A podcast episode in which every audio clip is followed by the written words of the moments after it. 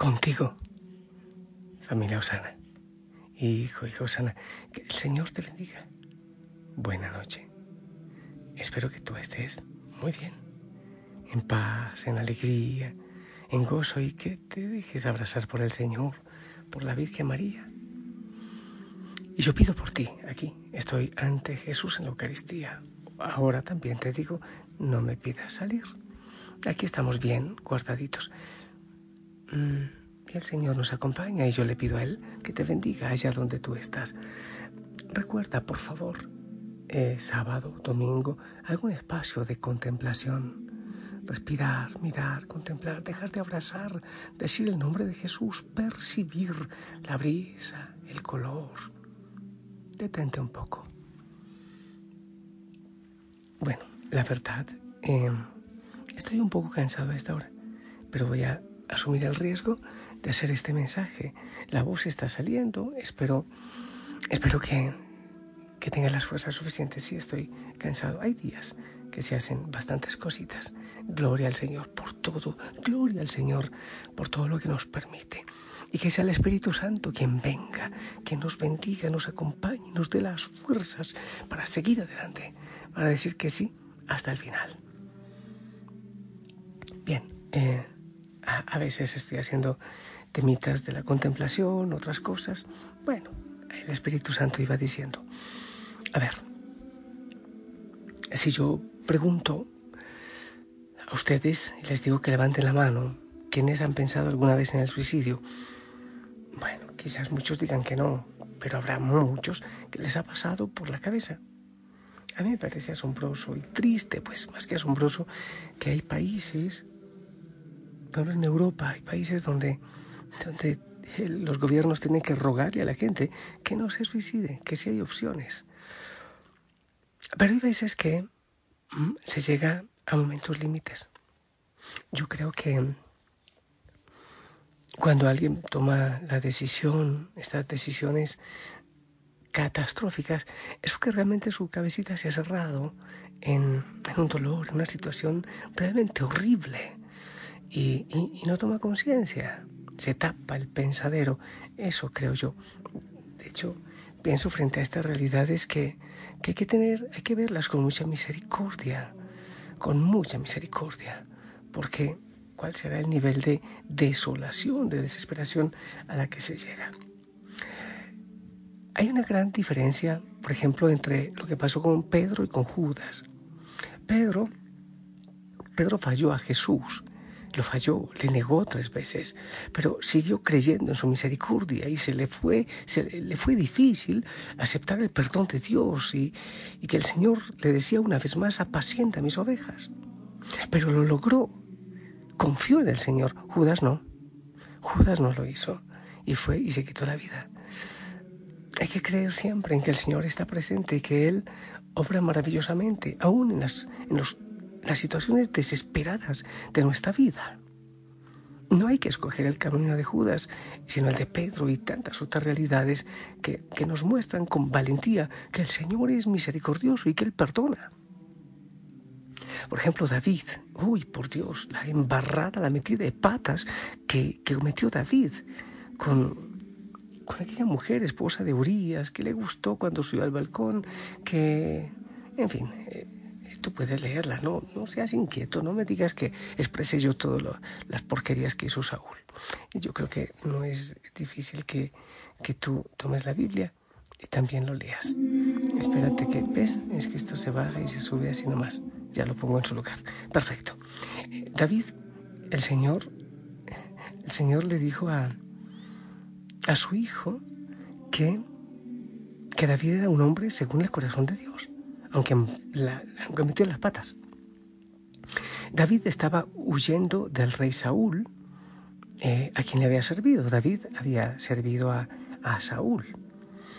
Y eh, David huyó hacia los enemigos de Israel, pero estos también lo traicionaron, traicionaron a David y tomaron cautiva a su familia.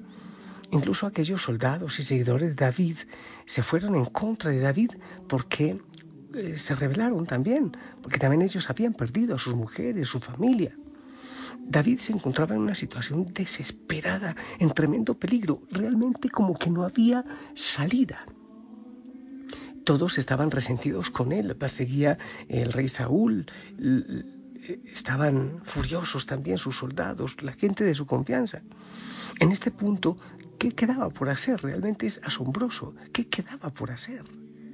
Pero David encontró fuerza en el Señor su Dios, primera de Samuel 36. Encontró fuerzas y siguió para adelante. Anteriormente, con la ayuda de Dios, eh, David había superado situaciones que parecían imposibles, por ejemplo, primera de Samuel 17. Pero cuando se sintió una vez más en en el camino sin salida, fue capaz de clamar a Dios y confiar en la promesa del Señor, confiar en su promesa. Eso, eso es fidelidad, eso es permanecer. Eh, Job, ¿te acuerdas de Job? Claro, el libro, el libro de Job. Bueno, el diablo le pidió a Dios permiso para, para tentar a Job y Job lo perdió todo. La riqueza, la familia, su salud se llenó de lepra, de una cosa tremenda. ¿Por qué nos dejan hacer Dios si en la vida solo vamos a sufrir? Buscan con ansias la muerte como si buscaran un tesoro escondido. Eso le pasa a muchos. Muy grande sería la alegría si pudieran bajar a la tumba. Eso lo dice Job. Job 3, 20, 22. Es difícil imaginar el sufrimiento de Job. Lo perdió todo. Y se queja la paciencia de Job. Duró solo un ratito después. Llegó su impaciencia. Pero a pesar de todo siguió confiando. Y sus amigos le decían pero desprecia a Dios y él seguía confiando. Se dio cuenta de, los, de lo necias que eran las palabras que decía. Hablaba de cosas sobre las que no sabía nada. Cosas demasiado demasiado uh, perturbadoras Job 42.3 pero al final Job fue capaz de creer. Job creyó hasta el final. Pensemos en Pablo. Pablo fue un tremendo misionero. Hechos 21:13. Eh, es increíble porque él estaba preso. Él cantaba, él alababa, él oraba. Hechos 16:25 en momentos de desesperación. Y escribió parte del Nuevo Testamento incluso en la cárcel. Él una vez admitió, fuimos oprimidos y agobiados más allá de nuestra capacidad de aguante y hasta pensamos que no saldríamos con vida. Segunda Corintios 1.8. Tener un mayor entendimiento probablemente no cambie la situación como te sientes, pero confiar en el Señor sí cambia las cosas. Para un hijo de Dios, en la vida siempre encontrará esperanza, aunque parece que se acaban las esperanzas. ¿Cómo puedes decir que confías en tu Señor, en el Dios de la eternidad, si no estás confiando en los momentos de oscuridad, en los momentos en que nadie te entiende? Solo Dios te puede entender. Hay muchas personas que han vivido momentos horribles. Pablo, por ejemplo, 2 Corintios 4.1 hasta el 6.1, esos dos capítulos, Pablo revela este plan, cómo, cómo el Señor hace obras maravillosas aún en medio del dolor, en medio de las situaciones difíciles. Es posible que en algunos momentos como que se cierran las posibilidades de nuestra vida. Pero sabes, ¿quién dijo que nosotros en todo momento tenemos la fe y la confianza. No, hay veces que no vemos nada. Hay veces que llegan solo tinieblas, que no hay claridad en nuestra vida. Eso ocurre mucho. No veo, no entiendo, Señor, qué vendrá, qué ocurrirá. Piensa tú en el mismo Jesús en Getsemaní. Señor, si es posible, aparta de mí este cáliz, pero que no se haga mi voluntad, sino la tuya cuando estemos en esos momentos de oscuridad, en esos momentos de Getsemaní o en esos momentos de cruz. Creo que lo que debemos hacer, hay veces que yo lo he dicho, nos hacemos bolita, nos enrollamos al ladito de Jesús. Señor, ahora yo no te veo, yo no escucho tu mensaje, no escucho tus palabras, pero confío en ti. Me has sacado de muchas otras. Miro mi historia, miro mi camino. Y tú, Señor, me has defendido, me has protegido en tantas batallas. ¿Por qué no voy a confiar que ahora también lo vas a hacer? Y sé que lo harás. Señor, quizás no veamos luz, como dicen por ahí, al, al final del túnel. Pero es que de eso se trata la fe. Porque tú iluminas el siguiente escalón, el que debo dar ahora o mañana. No toda la escalera. Yo sé, Señor, que tú me acompañas, que iluminas el siguiente escalón de mi vida. No necesito entenderlo todo. Pero danos paz, Señor, en medio de la tormenta.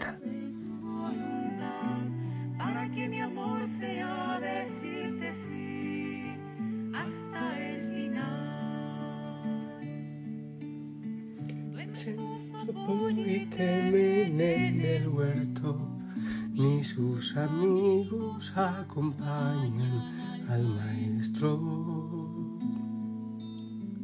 Si es hora de cruz, es de fidelidades, pero el mundo nunca quiere aceptar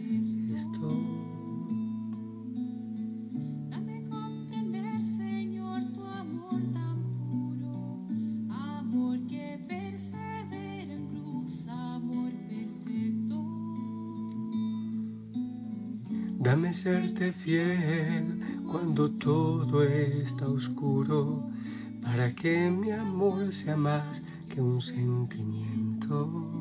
Me encanta esta canción en mi Getsemaní. Me, tiene, me trae recuerdos lindos.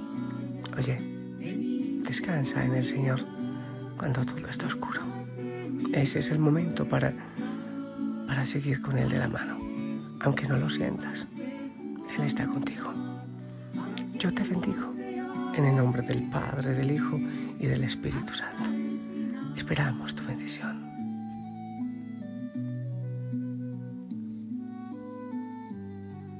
Amén. Gracias.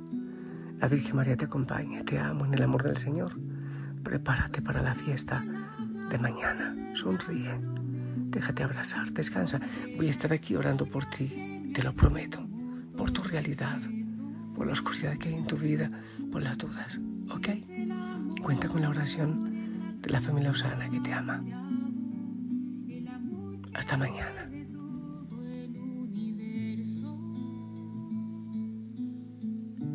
Pongo mi pequeña vida hoy en tus manos, por sobre mis seguridades y mis miedos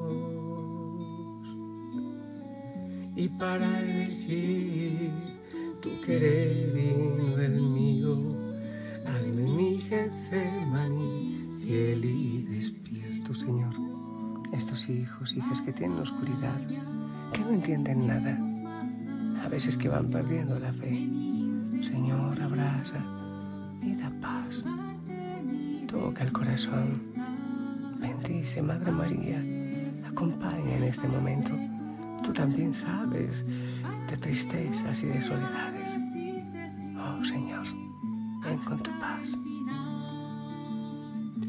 Más allá de mis miedos, más allá de mi inseguridad, quiero darte mi respuesta.